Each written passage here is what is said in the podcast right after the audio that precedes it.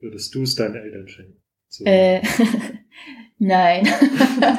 also ich glaube, meine Eltern könnten damit gar nichts anfangen.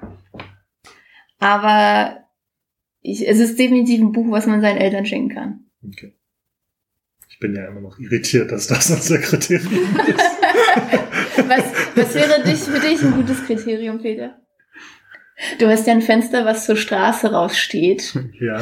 Ähm, sonst ist ja so, dass dein Bücherregal immer nur quasi Leute sehen, die bei dir zu Besuch sind. Ne? Würdest Ja. du das Buch quasi ausstellen? Ausstellen, sodass alle sehen, dass ich es gelesen habe. Ja. Das ist vielleicht gut, ja. Oder wür würde ich es irgendwo liegen lassen, damit andere Leute das finden, weil sie Ja. es unbedingt lesen. Mit deinem Namen aber auch drin liegen gelassen von Peter. Also es ist halt so ein bisschen, schämst du dich dafür, das Buch gelesen zu haben? Sch schäme ich mich dafür, das, dieses Buch zu besitzen? Nein, absolut nicht. Ich würde es auf jeden Fall in mein Fenster stellen. Okay.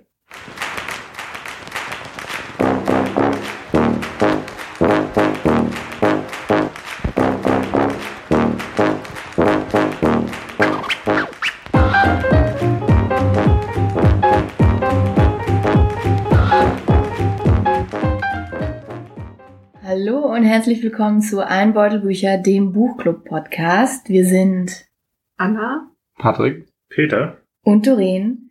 Wir lesen jeden Monat ein Buch und sprechen hier im Podcast darüber und versuchen die Fragen zu beantworten, die zwischen den Zeilen stehen. Diesen Monat sprechen wir über Annette oder eigentlich Annette, ein Heldinnen-Epos von Anne Weber. Und wenn ihr das Buch noch nicht gelesen habt, dann macht jetzt vielleicht lieber eine kleine Pause, denn wir spoilern eine ganze Menge. Genau, und wenn ihr euch das Buch nicht verderben wollt, dann genau, lest es vielleicht erstmal. Genau. Und kommt danach wieder. Ja, unbedingt. So, dann ähm, Ja, wollen wir das Buch nochmal zusammenfassen. genau. Ich gebe eine kurze Zusammenfassung. Also, äh, Annette, ein Heldinnen-Epos, äh, handelt vom Leben von äh, Anne Beaumanoir, einer französischen Widerstandskämpferin im Zweiten Weltkrieg und äh, Neurophysiologin. Es sozusagen führt uns durch ähm, die erste Phase ihres Lebens oder die erste Hälfte ihres Lebens. Die Dame lebt tatsächlich noch, ist äh, inzwischen 97 Jahre alt und äh, wurde in der Bretagne in Frankreich geboren. Ähm, während der deutschen Besatzung äh, von Frankreich in, im Zweiten Weltkrieg ist sie der kommunistischen Partei in Paris beigetreten, ist in den Untergrund gegangen und war quasi Teil der Resistance in Frankreich. Hat unter anderem, also wie, hat einfach für sozusagen diese Resistance-Gruppe gearbeitet, Flugblätter verteilt. Sie ist bekannt dafür oder sozusagen eine der Geschichten, für die sie später auch ausgezeichnet wurde, war, ähm, dass sie zwei Jugendliche, zwei jüdische Jugendliche vor einer Hausdurchsuchung äh, gerettet hat, von der sie gehört hat. Also sie hat quasi über Bekannte von dieser jüdischen Familie gehört, die in einem Dachboden versteckt war und dass dort eine Razzia stattfinden sollte der deutschen Besatzer und ist quasi gegen den Willen der äh, dieser Widerstandsgruppe, weil die Partei das nicht gerne gesehen hat, wenn sozusagen solche spontanen Rettungsaktionen durchgeführt wurden. Trotzdem ist sie dorthin und hat versucht, diese Familie zu überzeugen, mitzukommen.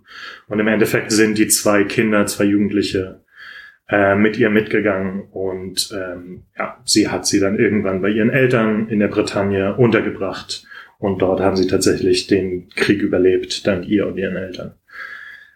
Genau. Ähm, nach dem Zweiten Weltkrieg hat sie in Paris oder in Marseille, glaube ich, dann ihr Medizinstudium fortgesetzt, was sie während des Krieges angefangen hatte. Ist, wie gesagt, Neurologin und Neurophysiologin Physiologin geworden. Hat geheiratet, hat mit ihrem Ehemann zwei, erst zwei Söhne bekommen, und später dann noch eine Tochter, hatte also insgesamt drei Kinder. Und ähm, so Anfang der 50er Jahre äh, hat sie über Freunde, über Kontakte, Kontakte nach Algerien bekommen, zu Menschen dort. Äh, Algerien war damals noch französische Kolonie und um diese Zeit herum fing es halt an, also fing der sogenannte Algerienkrieg an, in dem es im Prinzip um ein, äh, um die Unabhängigkeit von Algerien von der Kolonialmacht Frankreich ging. Und Annette hat sich sozusagen wieder auf die Seite der Unterdrückten gestellt. Diesmal war sie äh, sozusagen Teil der Besatzernation, aber sie hat sich auf die Seite der Unterdrückten gestellt. Hat sich auf Seiten der FLN geschlagen, was eine algerische Unabhängigkeitsbewegung war. Hat für die zuerst äh, so Geldkoffer transportiert. Irgendwann war sie die Chauffeurin eines ähm, hohen sozusagen ähm, Befreiungskämpfers. Und die beiden wurden aber verraten und festgenommen und Annette wurde zu zehn Jahren Haft verurteilt, weil sie quasi Teil einer terroristischen Organisation war aus Sicht Frankreichs und konnte dem aber fliehen, entfliehen, weil sie in dem Moment schwanger mit ihrer ersten Tochter war und sozusagen deswegen nach Hause durfte, von dort geflohen ist über die Schweiz und Italien nach Algerien. Ähm, dort hat sie sozusagen ihre Unterstützung, oh, Entschuldigung, nach Tunesien. Zuerst waren sie ja in Tunesien, äh, dort war diese Übergangsregierung, die äh, sich gebildet hatte. Und genau, dort hat sie sozusagen diesen Unabhängigkeitskampf weiter unterstützt, der irgendwann gefruchtet hat. Sie wurde Teil der, als die Regierung dann offiziell wurde, wurde sie äh, Gesundheitsministerin, wenn ich mich richtig erinnere, da sie ja Ärztin war und war sozusagen Mitglied dieses ersten Kabinetts der, der äh, algerischen Regierung. Ähm, genau, in Algerien, also da kommen wir vielleicht später noch zu, was dann alles passiert ist, weil äh, sozusagen diese Revolution nicht unbedingt den Ausgang hatte, den sie sich erhofft hatte. Und äh, genau, irgendwann ist sie wieder nach, Alger äh, nach Frankreich zurückgekehrt, beziehungsweise lebt in der Schweiz zwischendurch, bis sie Amnestie in Frankreich er äh, erhalten hat für ihre Verurteilung und ist seitdem wieder in Frankreich und tourt heute noch oder ist bis vor kurzem noch tatsächlich in Schulen unterwegs gewesen zum Beispiel und gibt sehr viele Vorträge über äh, ihr Leben und die Zeit des Zweiten Weltkriegs und Widerstand. Genau. Wir können einfach einsteigen mit all, allgemeinen Eindrücken. Ja. Achso, Entschuldigung. Eigentlich wollte ich am Anfang auch noch was zur Form sagen. Ähm, es ist schon im Titel drin, sozusagen ein Heldinnen-Epos. Das Buch ist geschrieben. Ich würde sagen, es, darüber kann man ja dann vielleicht auch demnächst reden. Ich würde sagen, es tut so, als wäre es in Versen geschrieben. Es ähm, ist in Versen geschrieben. Es ist in Versen geschrieben? Ja. Also, weil ich hatte dich ja mal gefragt. Mhm. Also es gibt, wenn ich richtig erkannt habe, ne, gibt es halt ähm, Binnenreime an einigen Stellen, aber mhm. ansonsten gibt es kein Reimschema. Ähm, was ich jetzt nicht hundertprozentig äh, weiß, muss ich gestehen, ähm, was die Definition eines Verses ist. Ähm, ja. Aber ich meine, gibt es ein Versmaß? Das war das, was ich Versmaß, genau. zwischendurch also, ge gefragt habe. Also ich habe keins erkannt. Okay. Das heißt natürlich nichts. Ähm, ich glaube halt, dass das mit dieser Tradition zu tun hat, in der sie das halt so gesetzt hat, ne, dieses Heldenepos. Ja. Und die wurden halt in Versen geschrieben, ja. was mit der Geschichte ähm, des Heldenepos zu tun hat. Ja. Also ja. meine Frage. Oh, sorry. Ja, ich dachte mir halt dann auch einfach, okay, sie hat das dann so in kleinere Erzählabschnitte eingeteilt und nennt es deswegen Verse, aber ist mir auch nicht ganz klar, wie, also, also meine, was das jetzt ausmacht. Mein Eindruck war, oder wie ich das verstanden habe, war, genau, es ist geschrieben in dieser Tradition des Heldenepos mhm. und sozusagen orientiert sich an dieser Form des epischen, ich weiß nicht, episch, Epos, epischen Gedichts ist das das gleiche, was halt in Versen geschrieben ist, aber gut, dann ich, hm. also meine Vorstellung von einem Vers war, dass es irgendwie ein Versmaß hat oder eine, eine formale Struktur, die dieser Text ja nicht hat. Also es ist eher schon eher das haben aber andere Gedichte auch nicht, oder? Bei Hesse oder bei Kästner hast du die. Also was ist, was ist ein Vers? Komisch umgebrochene Zeile. okay. weil das, weil das ist, was das Buch hat, ne? Ähm, und mein Eindruck war, also, okay.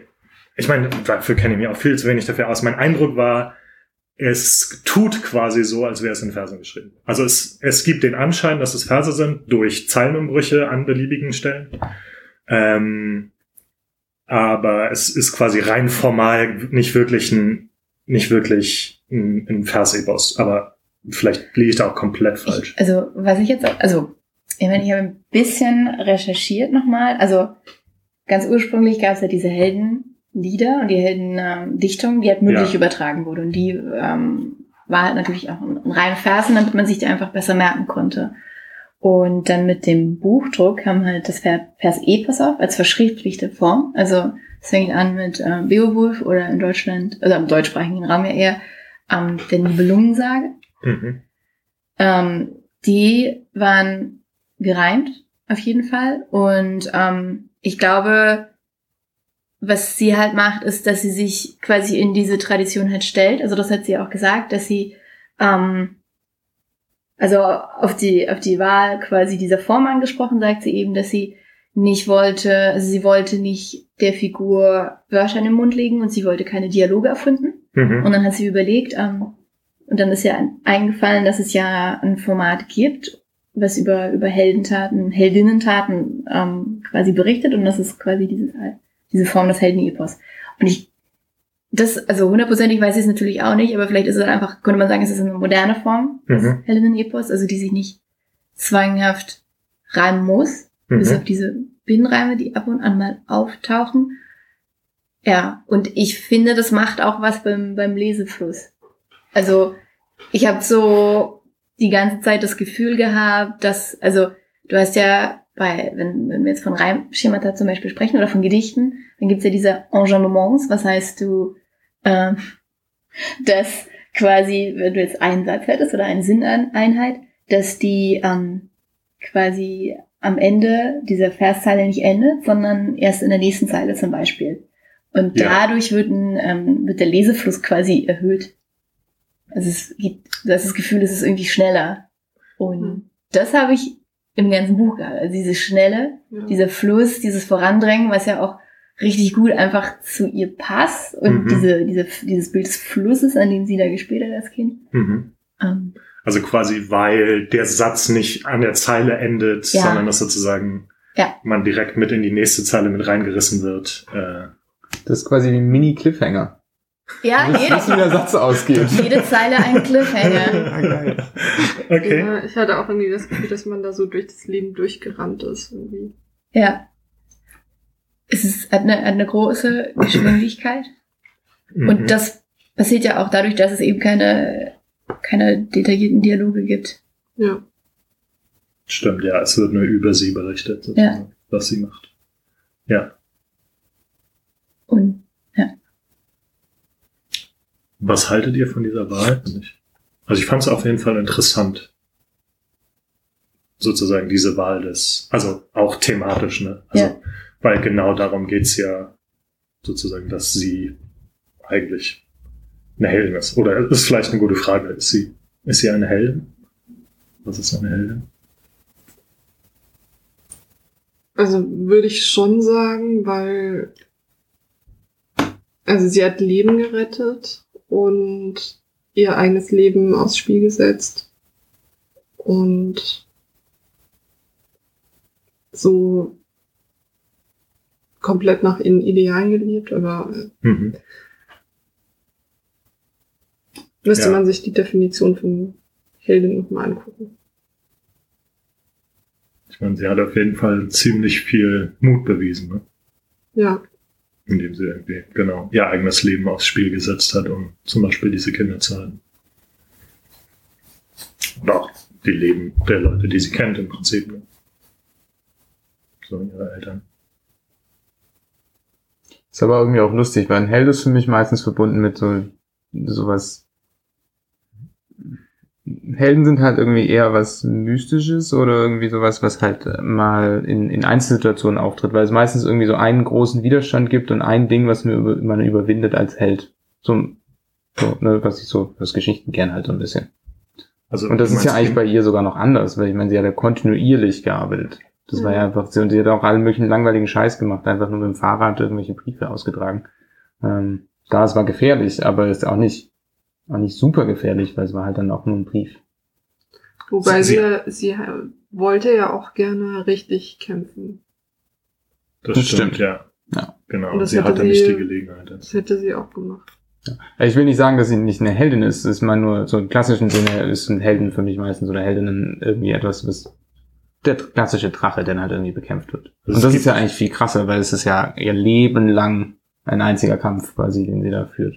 Also es gibt Mhm. quasi einen Unterschied zwischen den mythologischen Helden und Dem, was die da realen Ja, Helden. Ja, genau. Weil, also, ich meine, Also auch Feuerwehrmänner oder so, oder Feuerwehrfrauen sind, sind Helden oder Helden, weil sie halt eine konkrete Situation überwinden.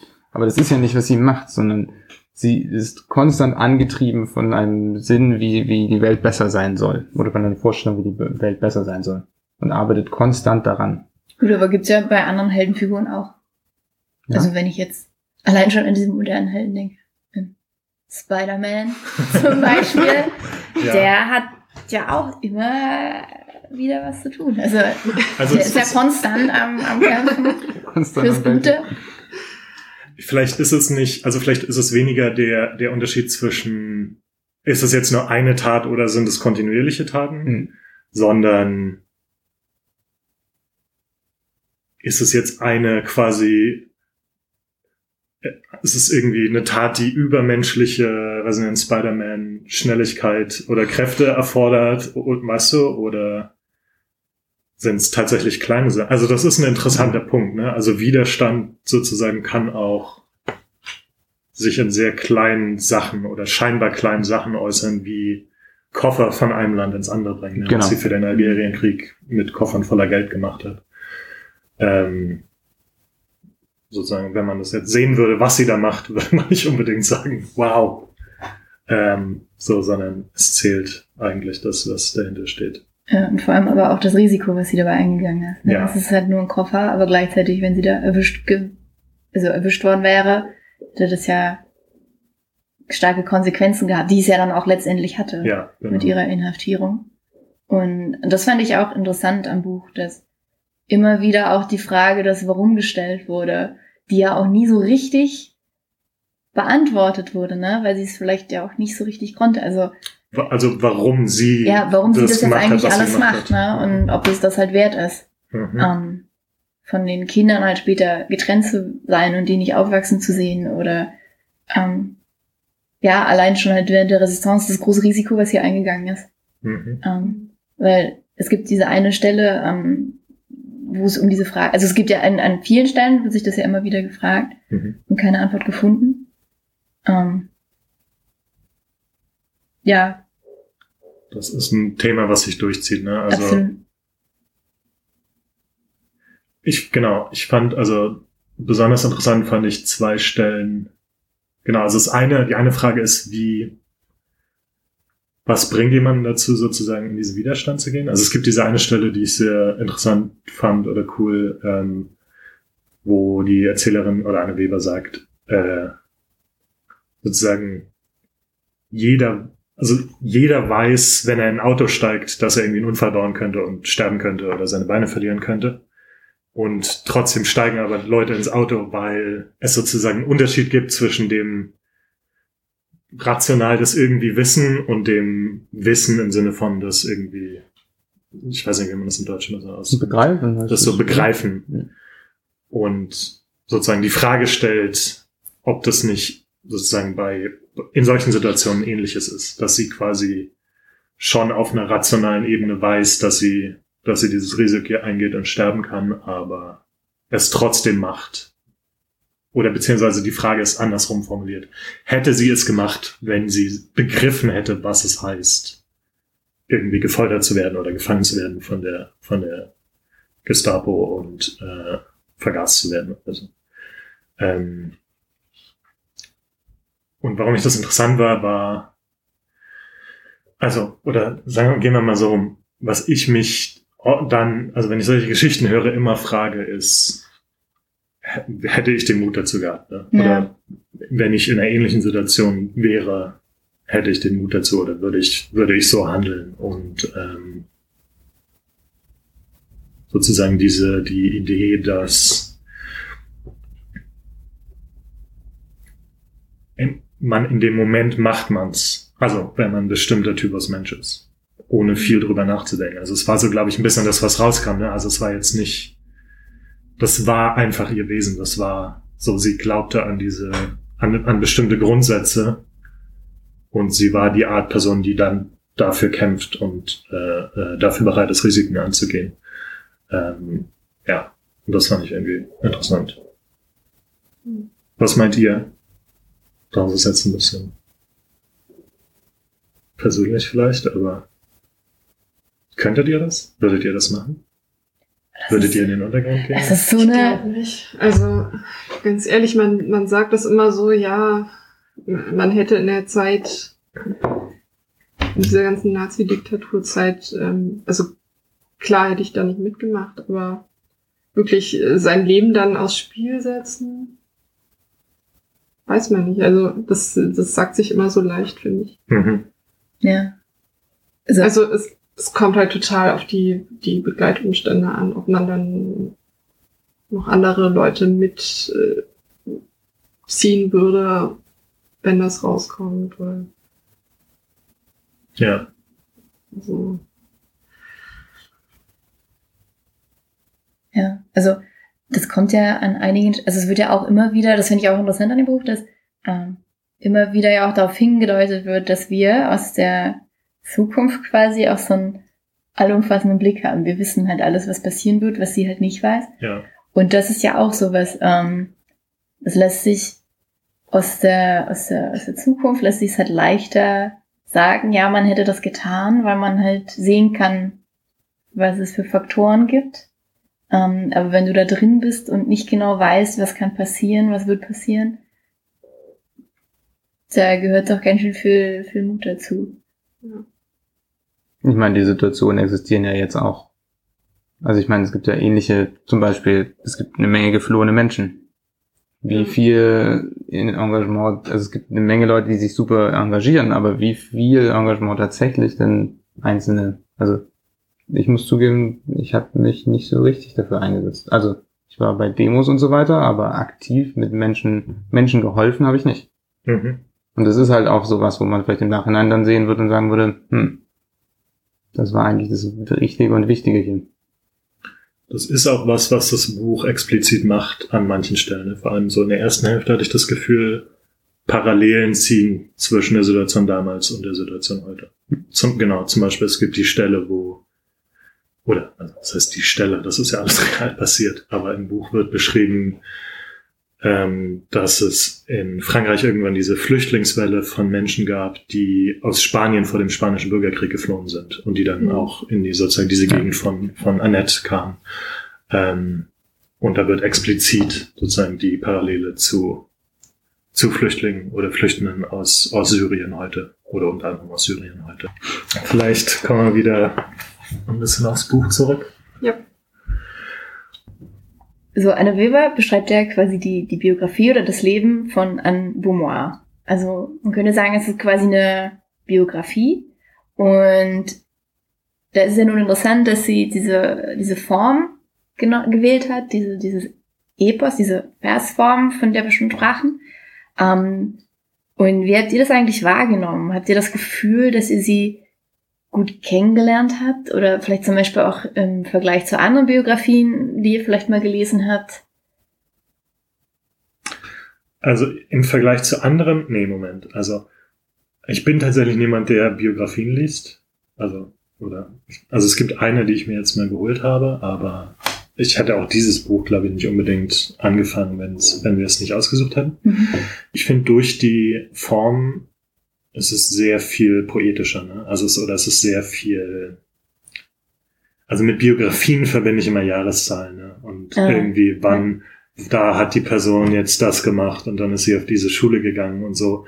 Und ich finde das hier interessanter, ähm, weil es sozusagen eher die, die, die, die Broad Strokes, also eher die, Der rote Faden. Ja, genau, und schon eher das, nur das Interessanteste und ähm,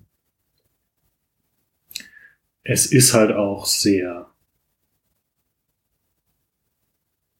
also es liest sich ja wie eine Geschichte, finde ich, ne? Ja. Also es könnte genauso gut sozusagen eine fiktive Heldinnenfigur sein. Ja. Ähm, und ja, das ist mir aufgefallen. Also ich, ich finde, es liest sich nicht wie eine Biografie oder wie ich mir eine Biografie Ja. vorstelle. Also ich habe halt bis jetzt auch erst eine Biografie gelesen sonst. Welche ähm, war das? Von Mark Oliver Everett von den Eels. Ähm, Things the Grandchildren Should Know, glaube ich. Mhm. Und äh, das war halt ganz anders, weil es aus seiner Sicht geschrieben ist, was natürlich auch nochmal ganz anders ist. Und ähm, es ist halt eher also eine interessante Lebensgeschichte, aber ähm, also bei dem Buch jetzt ist es ja so, dass es so mit ähm, mit ja also man lernt halt viel über Geschichte und so Mhm. und ähm, es ist also ihre Biografie ist halt stark mit mit der ganzen Gesellschaft und mit Europa und ähm, Einfach Weltgeschichte. so Weltgeschichte verbunden. Also es ist ähm, äh, ja schwer zu vergleichen. Patrick, Mhm. was sagst du? Also, also ich habe jetzt bislang ganz schön lang nachgedacht und äh, ich glaube, ich habe auch bislang nur eine Biografie gelesen. Welche war das? Ähm, das war äh, Das Ende ist mein Anfang.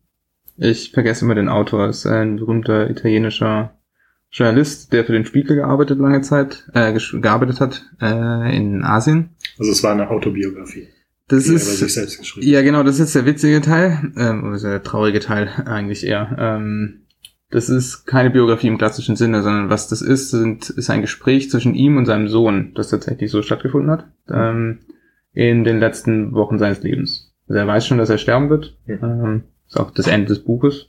Ist jetzt nichts. Ja. Ähm, und er erzählt einfach so aus den verschiedenen. Er hat wirklich viel erlebt. Also es ist, man hat echt das Gefühl, das liest sich wie ein einziger Abenteuerroman, was er, man alles erlebt hat. Ähm, und er erzählt halt diese Episoden quasi Stück für Stück und der Sohn fragt dann halt dazwischen auch manchmal sehr persönliche Sachen. Wie es vergleicht, wie ist es verglichen mit, mit dieser, mit diesem biografischen Roman? Also naja, es ist halt ähnlich in der Hinsicht, wie du auch gerade meintest, äh, dass es es halt viel mehr auf die Themen eingeht und nicht so auf die Fakten. Also klar, er erzählt dann schon irgendwie, wie das war in den letzten Tagen, ähm, bevor Vietnam dann äh, befreit wurde, quasi wieder oder halt die Amerikaner abgeschüttelt hat, ähm, wie das da so war. Das erzählt er natürlich schon, aber es ist natürlich, es ist viel, viel subjektiver und es ist viel mehr eingeordnet in, wie er dieses Ereignis für den Rest seines Lebens bewertet. Also es, ist viel, es hat viel mehr Bedeutung, diese einzelnen Fakten. Und das ist ja so ähnlich halt auch bei Annette. Ähm, alles hat Bedeutung eigentlich fast immer. Klar, es wird immer wieder darauf hingewiesen, dass es im Nachhinein alles einfach ist und so weiter, aber es, es liest sich halt viel mehr wie so ein, da ist halt Sinn drin in diesen Sachen und es ist nicht einfach nur, es passiert. Mhm. Mhm. Mhm. Fun Fact an Boumois Noir hat das Buch auch gelesen und erkennt sich selbst darin nicht wieder. Wirklich? Hm. Ja, und das ist natürlich auch ganz interessant. Ähm, äh, dahingehend so, man könnte jetzt sagen, dass das Annette quasi wirklich selbstständig, quasi losgelöst hat, einfach auch eine Heldengeschichte ist. Ähm, ich fand auch ganz interessant. Unabhängig von der regalen Ja, Person. es ist halt einfach auch vielleicht eine eigenständige Geschichte, losgelöst von der ähm, realen Person. Hat sie gesagt, war das ein Interview mit, äh, mit Annette? Ähm, Oder wo hast du das Moment, ich muss mal in meine schlauen Notizen gucken. Also was mich interessieren würde, wäre, hat sie gesagt, warum oder was sozusagen Nee, leider, der leider, Unterschied ist? leider nicht. Und also und ich frage mich, ob das Anne Weber klar war, ob das sozusagen beabsichtigt war oder Das ist eine gute Frage, ne? Also genau, ich habe ein Arte-Interview gesehen mit ihr und da sagt sie das, okay. dass, ähm, dass sie sich selbst wohl nicht wieder äh, erkannt hat und dass somit quasi die Annette aus der Geschichte, ne, ist ja eigentlich quasi eine eigenständige Figur geworden ist. Ähm, das ist natürlich eine gute Frage. Was vermutet ihr denn? Ich kann das nachvollziehen. Ich glaube, ich, also ich glaube, ich weiß, was das ist. Das ist, ähm, ich erlebe das auch bei uns manchmal so in der Gruppe. Ähm, du kannst die Arbeiten und Dinge, Projekte, an denen andere Leute arbeiten, lange arbeiten, wirklich über Jahre hinweg. Die Leute, die daran arbeiten, oder in dem Fall Annette irgendwie, die diese, diesen konstanten Kampf erlebt hat, irgendwie, du steckst halt drin. Du, du, du erlebst es immer nur aus der, aus der Ich-Sicht in der Zeit, in dem Moment. Das, du hast, kannst dann nicht so eine Interpretation reinbringen wie jemand von außen. Von außen ist es immer einfacher. Jemand guckt von außen drauf und sagt, ist doch ganz klar. Das war so und dann so und deshalb hast du dann das gemacht. Und das von außen ist es, ist es, ist es eine super Erklärung, aber für die Person selbst, die das in dem Moment macht, ist das überhaupt nicht offensichtlich. Ist vielleicht auch gar nicht so. Also du meinst quasi Anne Weber bringt so eine Art Kontinu Kontinuität da rein in ihr Leben In und in ihre, ihre Gedanken und in ihre Politik, die entweder vielleicht gar nicht so passiert oder die Annette zumindest nicht so wahrnimmt. Genau. Okay. Also genau, ob das jetzt, wie das gut gesagt, ne, ob vielleicht gar nicht so passiert ist oder halt auch überhaupt nicht wahrnehmen kann in dem Moment, weil sie ja eben gesagt nur den lokalen, ihre lokale Zeit, ihre lokale Umgebung sieht und danach handelt. Hm. Gleichzeitig kann an äh, Beaumanoir natürlich jetzt aber auch selbst auf ihr Leben zurückgucken. Ne? Und die haben ja viel miteinander gesprochen. Ähm, Ich meine, das ist eine gute Frage. Also ich finde es interessant, was Paul Ja. gesagt hat. Ich finde auch die Frage interessant. Ich, oder, also ich weiß nicht, ob sie, ich weiß nicht, ob die Frage wichtig ist, aber es ist auf jeden Fall eine interessante Frage, was Anne Weber erreichen wollte, weil vielleicht, also, ich meine, sozusagen die Form ähm, deutet ja auch schon an, dass es vielleicht gar nicht so sehr um die reale Person geht oder um jetzt darum, wie gesagt, diese Lebensfakten aufzuschlüsseln, sondern eher darum, eine Geschichte zu erzählen über, über Widerstand und über Idealismus und ähm, über heldenhafte Taten. Über heldenhafte im 20. Taten. Jahrhundert. genau und gar nicht so sehr jetzt um die den konkreten Lebenslauf sozusagen. Ja, Und, und sie hebt es sozusagen daraus in, in diese in diese Form, in diese Figur. Was ja wirklich gut passen würde. Ähm, also ich habe auch das Gefühl, dass sie ja da auch vorsichtig ist, ne? Weil wenn sie ähm, auch direkt, das hat sie auch in diesem Arte-Interview gesagt, dass sie der Figur, der Protagonistin halt keine Worte in den Mund legen wollte. Mhm. Ähm, damit sagt sie ja auch so, vor allem weil er bekannt ist, ähm, das ist eine reale Person.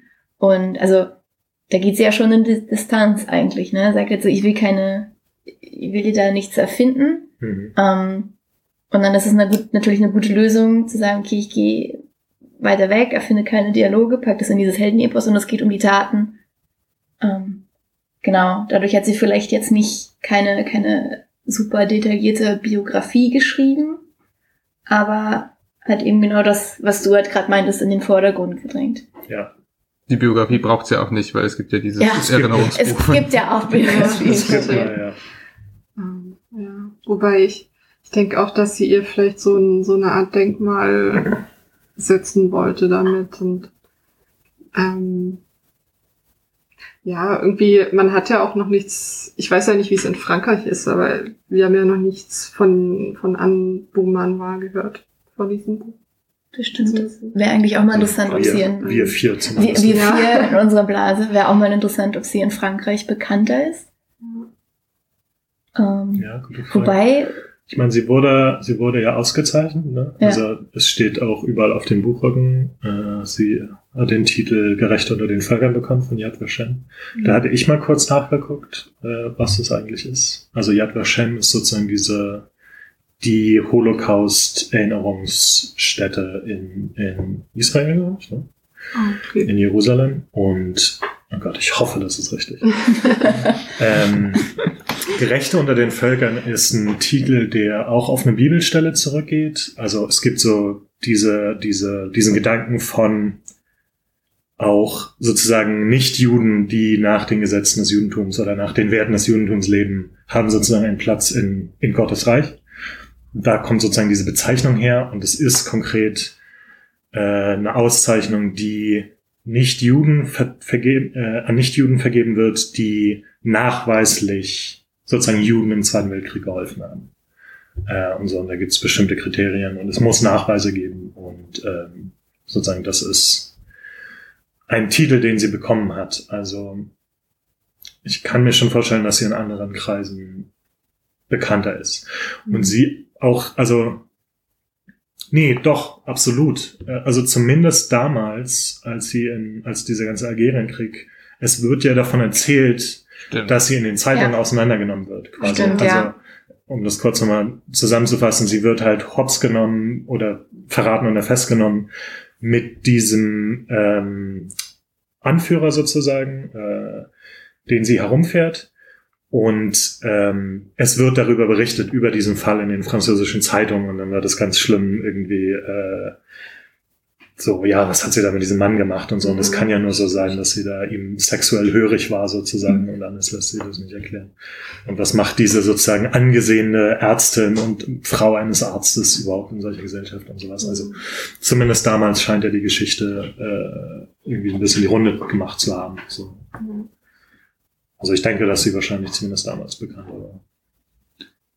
Ich meine, am Ende kommt ja auch raus, also zu dem, was du gerade meintest, Anna mit dem Denkmal, ähm, am Ende kommt, erzählt sie also, wie sie irgendwie, also Anne Weber, wie sie Annette begegnet. Genau. Ähm, und vielleicht ist es ja auch einfach das, sie hat diese Geschichte damals in diesem Abendessen das erste Mal gehört und hat halt dieses, diesen Eindruck einfangen wollen. Einfach. Mhm. Wenn du das erste Mal halt davon hörst, also so wie es mir jetzt auch ging, als ich es gehört habe, ist halt wirklich beeindruckend. Und ich glaube, das verliert sich, wenn man das in klein klein zerlegt. Mhm. Und Mhm. warum dann nicht über eins weiter raus, wo dieses, wo wirklich dieser, dieser Eindruck einer Heldin tatsächlich direkt kommuniziert wird. Mhm.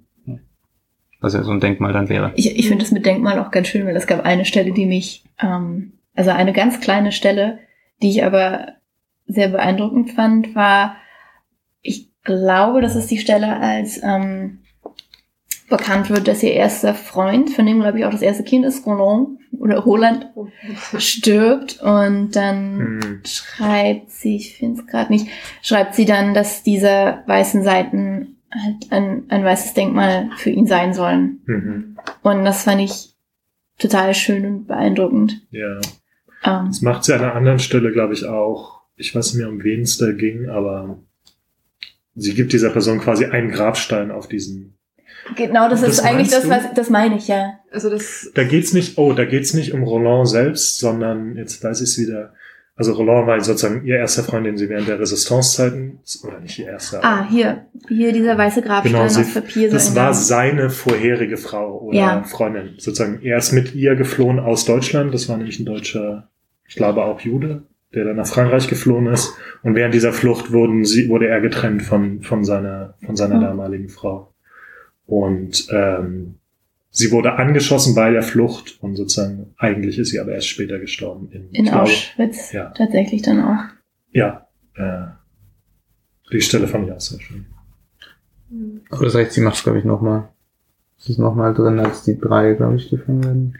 Kann Also sein. ein paar Mal Es ist- sogar. Es ist eh, also ich mag, mir hat die, die Sprache des Buches ja auch sehr, sehr, sehr, sehr gut gefallen. Mhm. Ähm, und es gibt ja immer wieder diese, diese Schwenker, wo sie die, die Ebene der Fiktion so ein bisschen verlässt und ähm, einfach ganz direkt quasi so äh, davon spricht, na, wie, wie diese Geschichte jetzt auf die weißen, also auf das weiße Papier irgendwie fließt. Mhm. Oder auch, dass sie zum Schluss dann einfach diesen, diesen, diesen, diesen Kreis schließt und von, von der ernsten großen Deutschen spricht, die in diesem kleinen Dorf eben auf Anne Beaumanoir trifft.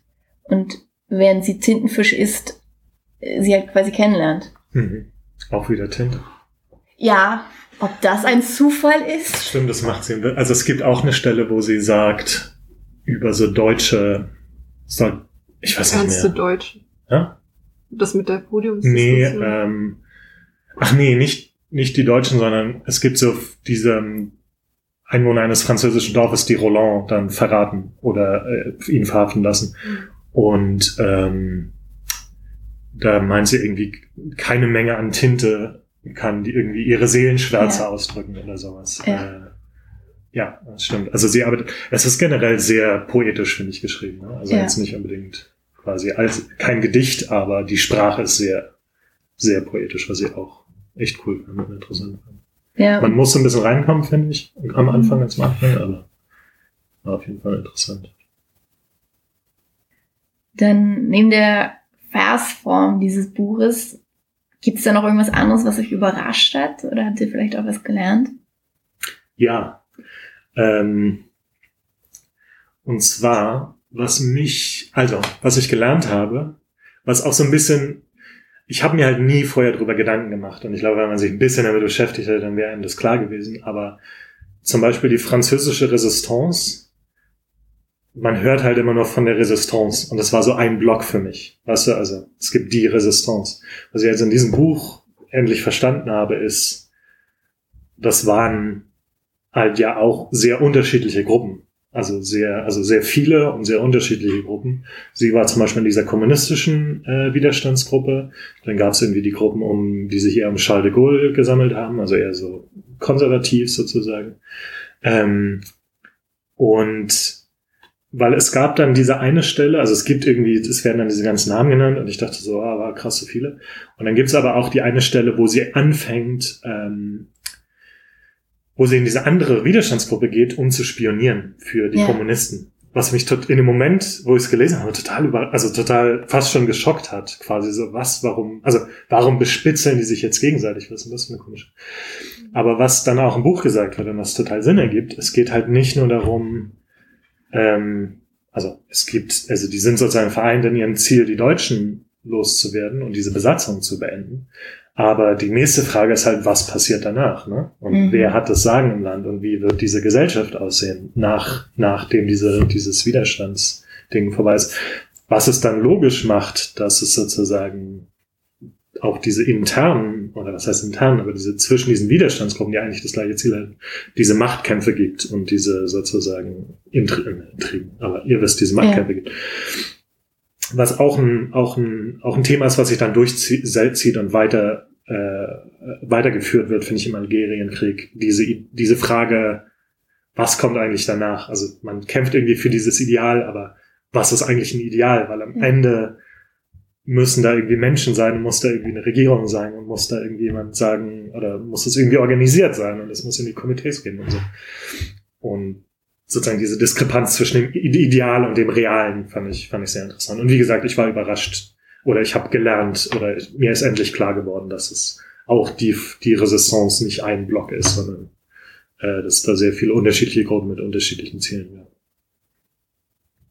Ja, dann mache ich mal weiter. Also ich habe oder ich, ich war überrascht, wie wenig ich halt ähm, über ja die französische Geschichte zum zum Nationalsozialismus oder halt nee, nee Unter der nationalsozialistischen Unter der- Besatzung. ja genau danke äh, wusste und auch ähm, ich war halt überrascht, wie lange die ähm, äh, Frankreich noch diese Kolonialmacht hatte in Nordafrika und gerade noch in den 60ern und oder 50er, 60er und äh, unter welchen Mitteln die das aufrechterhalten haben, das für mich, das war mir nicht bewusst. Das fand ich krass.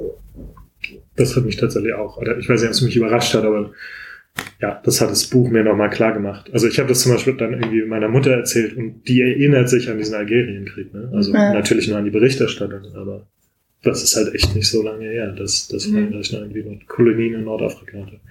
Und wie wir vorhin schon irgendwie meinten, also zumindest ich habe nicht das Gefühl, dass es im, im Schulunterricht, ich meine, Deutschland hat ja auch ein paar Kolonien, dass es da irgendwie eine Rolle spielt, außer als Voraussetzung für den Ersten Weltkrieg. Ja, das stimmt.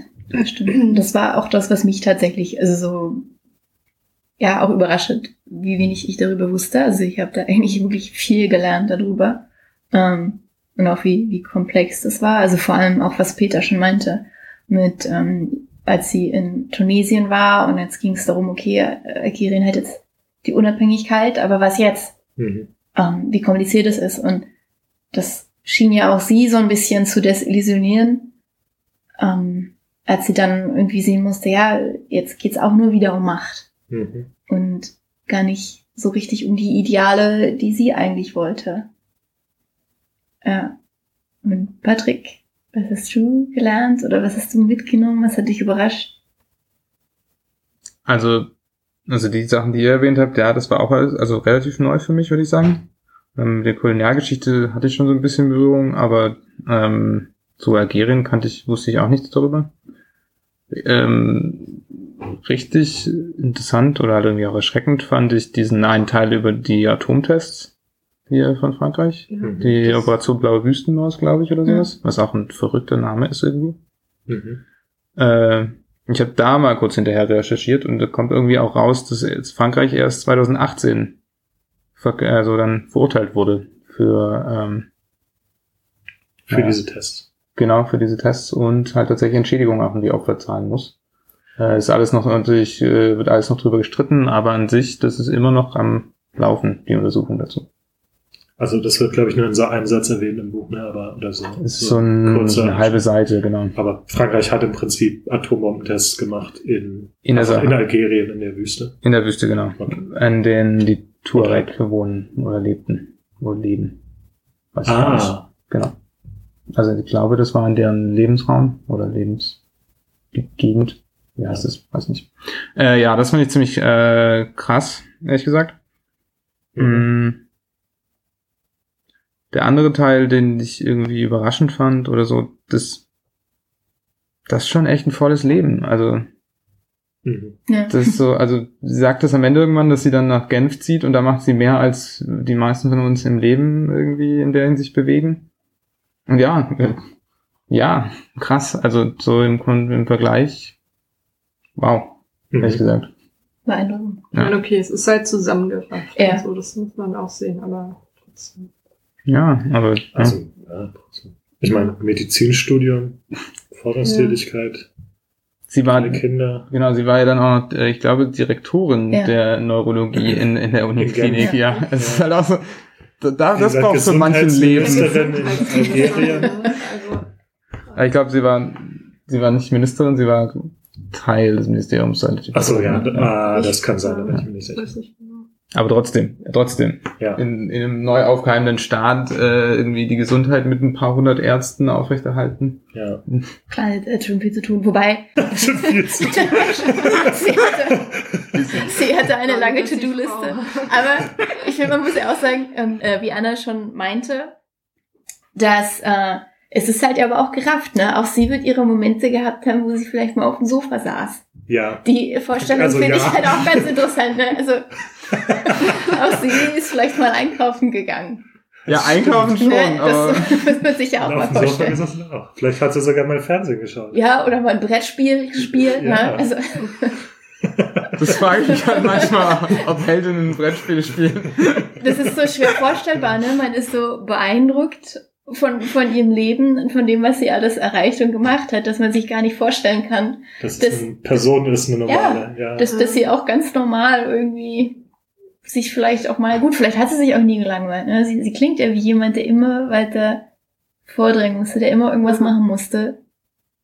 Was auch im Buch thematisiert wird, glaube ich. Ne? Also es Ja. gibt so diese eine, oder da stellt Anne Weber sozusagen die Frage, also was, oder sozusagen die Andeutung ist so ein bisschen, ja, Algerienkrieg und es war quasi Unrecht und das hat sie motiviert, aber vielleicht war es auch so ein bisschen der Drang, wieder aktiv zu werden Ja. sozusagen und das nicht still sitzen können und das immer machen müssen. Ja. Und irgendwo am Anfang steht auch sowas wie, dass sie irgendwie Schwier Schwierigkeiten mit dem Autofahren hatte, weil sie so, so rastlos war und so stürmisch. Wirklich?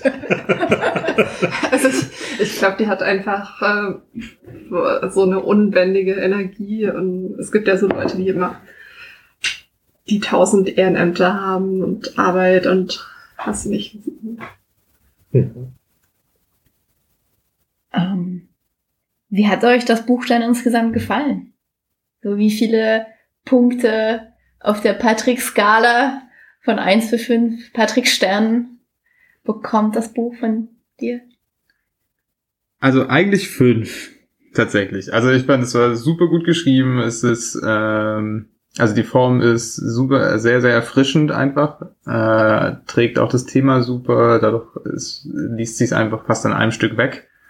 Ähm, inhaltlich, genau, man lernt super viel. Das Leben ist beeindruckend. Ähm, man nimmt irgendwie, man ist auch so ein bisschen inspiriert danach, nach dem Buch so ein paar, am Anfang hatte ich so ein paar Sachen, wo ich dachte, hm, da waren so ein paar Einschübe, die fand ich, fand ich ein bisschen platt.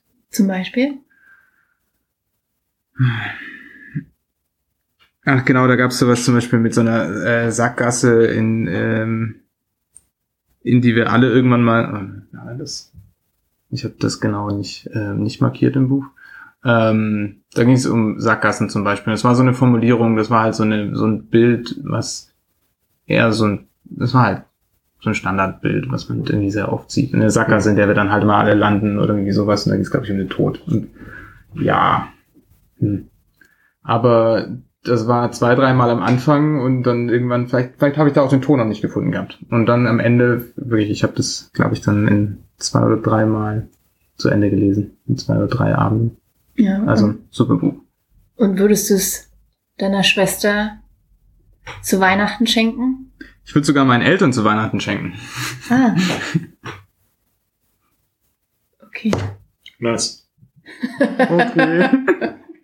Und Peter, wie viele Peter-Punkte bekommt das Buch? Ich mag, ich mag ja eigentlich nicht, das äh, den Büchern Punkte zu geben. Achso, Aber- wie viele, ähm, was Peters könntest du noch? Petern. Ja? Wie viele Peters von Petern? Ja, keine Peter-Punkte, sondern einfach Das ist Peter. das Gleiche. Was, was, was Also- wäre denn eine, eine Skala? Daumen hoch, Keine, Daumen runter? Nein, es geht, es geht darum, dass ist es Peter Daumen, approved? Daumen hoch, Daumen runter ist schon eher. Also würde ich es weiterempfehlen oder nicht, ist schon eher. Schenkst du es deiner Mutter zu? Ähm, das ist vielleicht nicht die blödeste Idee. Also das ist tatsächlich, das hast du mich beim letzten Mal schon gefragt. Das frage ich dich jedes Mal. Ob ich meiner Mutter weiterempfehlen würde, was ich eine interessante Frage finde. Ähm, das ist, also das glaube ich wäre was, was sie tatsächlich interessieren würde. Also äh, ja, eigentlich keine schlechte Idee, ehrlich gesagt. Ich habe ich hab noch kein Weihnachtsgeschenk. Und du hast ja zum Anfang gesagt, dass Biografien eigentlich nichts sind, was sich Ja. So vom Hocker haut. Was heißt vom Hocker? Also ich habe noch nicht, also hätte ich das Buch einfach irgendwo gesehen Mhm. oder irgendwo gelesen, dass es den Buchpreis gewonnen hätte, hätte ich es mir nicht geholt, ziemlich sicher. Weil ähm, aus irgendeinem Grund, wie gesagt, mich so biografische Dinge nicht ansprechen. Es sei denn, die eine Ausnahme jetzt ist halt die Person, ich weiß schon was über die Person und interessiere mich wirklich dafür und will mehr wissen. Ja. Was jetzt hier nicht der Fall war, den Namen habe ich noch nie gehört. Von, von Anne Beaumanoir. Und ähm, ich war aber durchaus, also ich will nicht sagen positiv, also was, ich, ich hatte jetzt auch nicht die Erwartung, dass es schlecht wird deswegen, Mhm. sondern ich dachte einfach, okay, hätte ich jetzt normalerweise nicht gelesen, aber mal gucken, was es wird. Und ich war durchaus angetan. Also ähm, ich habe es jetzt nicht so krass durchgelesen, wie ihr meint. Also ich, bei mir kam nicht so richtig dieses Flow auf. Ich habe schon eher in kle kleinen Teilen gelesen.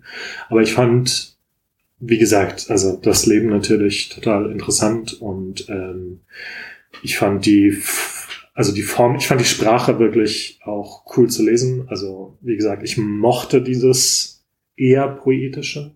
Äh, nee, insgesamt ähm, fand ich das schon ein gutes Buch. hoch. Ich weiß nicht sozusagen. Ich fand's auch tatsächlich gut, wenn ich jetzt so drüber nachdenke, dass es so kondensiert ist. Also ich weiß nicht, ob ich das jetzt auf über 400 Seiten oder so Ja. hätte lesen wollen, aber in der Form, wie es jetzt ist, ist es echt eine interessante, sehr interessante Geschichte, die, wie wir ja schon gesprochen haben, auch einfach viel über die Themen drumherum sagt, wie Widerstand und, und Ideal. Ja. So, und wie viele Annas bekommt das Buch? Von eins bis fünf? Hm, Ich würde meine Skala ein bisschen aufweiten und sagen äh, 8,5 von 10 Annas.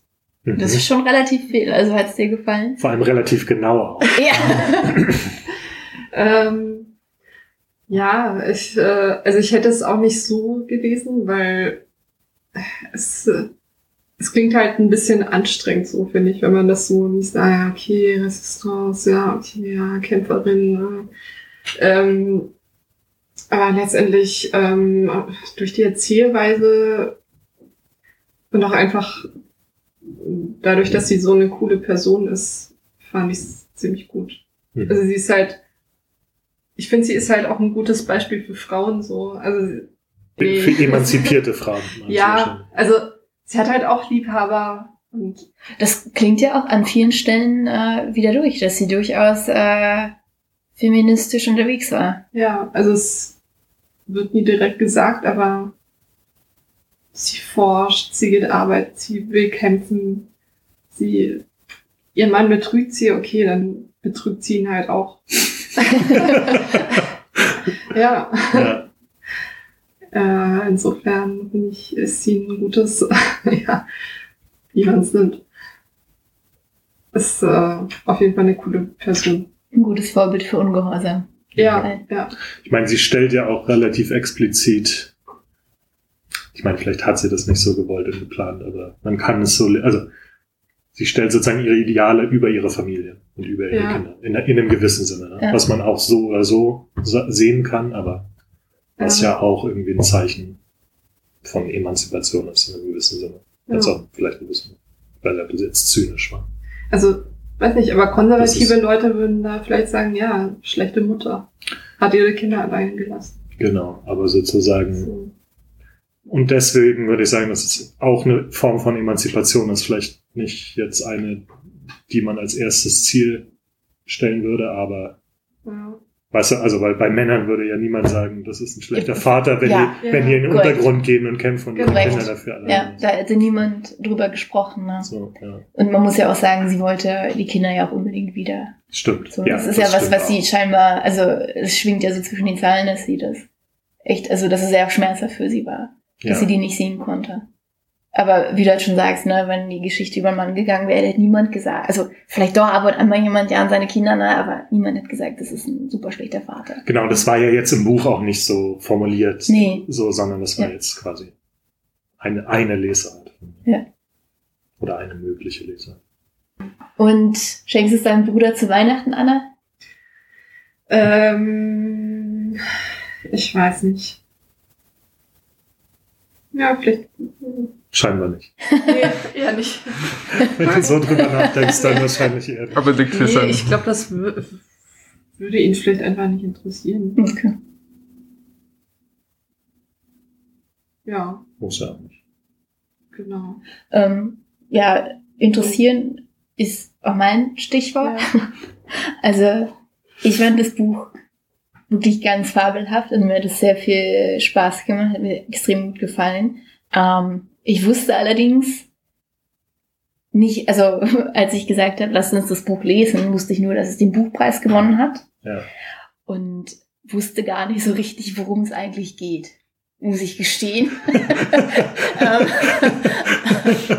Aber ich habe gedacht, das lesen wir jetzt einfach mal. Und ähm, wenn ich vorher das Thema gewusst hätte, hätte ich, weiß ich auch nicht, ob ich dann gesagt hätte, lasst uns das lesen. Ich erkenne ein Muster. Äh, ja, stimmt.